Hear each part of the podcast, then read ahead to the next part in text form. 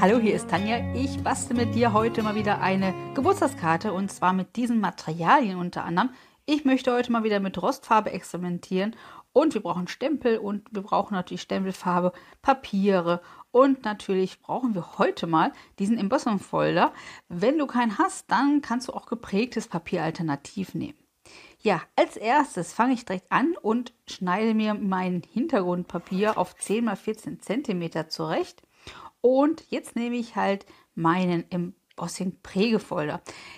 Das ist natürlich jetzt eine Technik, die benutze ich ab und zu. Da nehme ich jetzt die Stempelfarbe und trage sie direkt ja, auf den Prägefolder auf. Und das Ganze präge ich jetzt zusammen. Diese Technik benutze ich ab und zu mal ganz gerne und ähm, ja, ich finde den Effekt immer sehr interessant, wenn man halt nicht nur prägt, sondern halt die Farbe mit reinprägt. Wie du siehst, das Holz, ja, diese Holzmaserung, die kommt richtig gut durch und trotz allem ist die Karte nicht zu dunkel. Jetzt nehme ich mir hier goldfarbenen, matten Fotokarton und stanze mir zwei Ahornblätter aus. Ich habe jetzt zwei große Größen genommen. Einmal, ja, ich glaube, das ist einmal der 3 Inch und einmal der 2 Inch von der Größe her. Jetzt nehme ich auch schon meine helle Rostfarbe.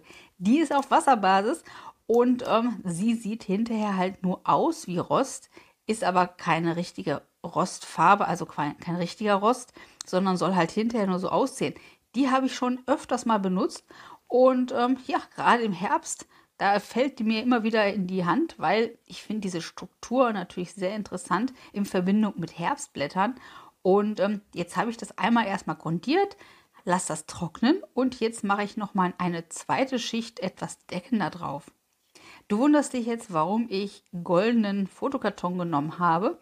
Einfach aus dem Grund, das Gold schimmert noch so ein kleines bisschen metallisch durch an den Seiten und diesen Effekt finde ich richtig schön.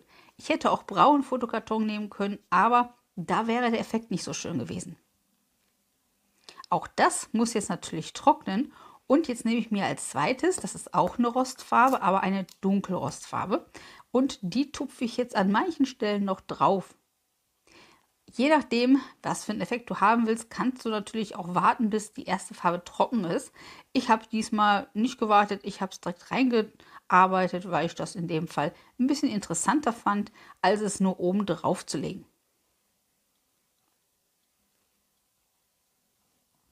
Wie du siehst, das Gold von dem Fotokarton scheint immer noch so ein kleines bisschen durch. Das kann jetzt trocknen und in der Zeit nehme ich mir meinen ja, herzlichen Glückwunsch zum Geburtstagsspruch und den stempel ich jetzt einmal mit Stempelfarbe auf. Da nehme ich jetzt den gleichen farblichen Karton, den ich auch für den Hintergrund genommen habe, wie du siehst, nur der ist dann halt nicht geprägt und da, das sieht nachher ganz interessant aus. Dann nehme ich jetzt, wie gesagt, Stempelfarbe. Das ist jetzt metallische, kupferfarbene Stempelfarbe. Wenn du die nicht hast, kannst du natürlich auch braune Stempelfarbe nehmen oder auch schwarz. Hier mache ich halt diesen ja, metallischen Look noch so ein bisschen dabei. Jetzt schneide ich mir das Ganze zurecht. Das ist, glaube ich, von der Dicke her circa 3 cm.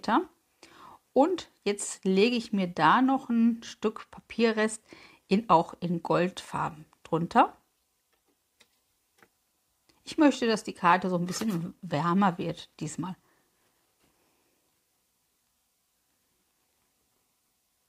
Das schneide ich mir jetzt auch noch zurecht. Und jetzt klebe ich einmal den Spruch auf den goldenen Fotokarton. Dazu nehme ich jetzt Flüssigkleber. Ähm, man kann natürlich auch einen anderen Kleberoller nehmen zum Beispiel. Ich nehme das jetzt ganz gerne, gerade bei metallischen Sachen.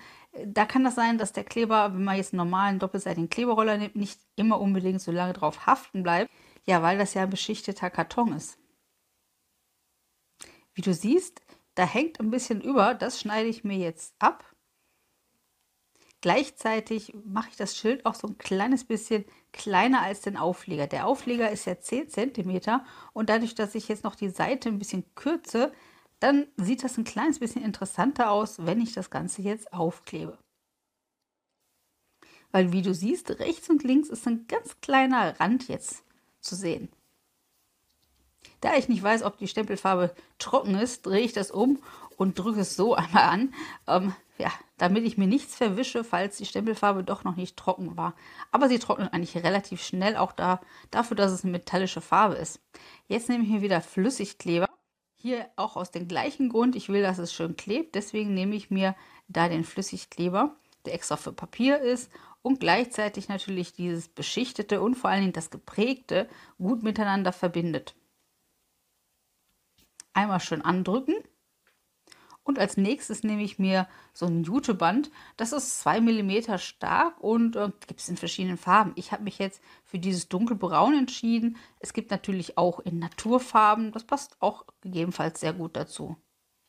Jetzt mache ich mir da so ein Schleifchen und das klebe ich mir auch mit dem Flüssigkleber auf. Das, was du alles siehst, kannst du natürlich farblich abändern. Es geht aber jetzt Richtung Herbst, deswegen habe ich mich für diese Farbkombination entschieden.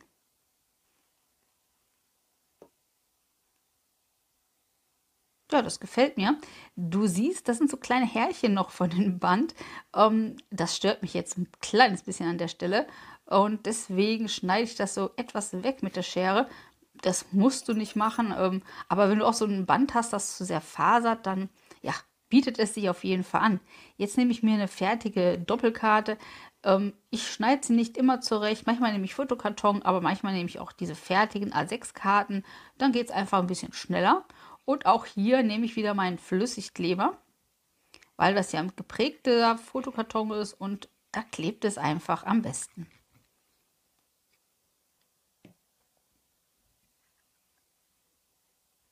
Schön in der Mitte positionieren.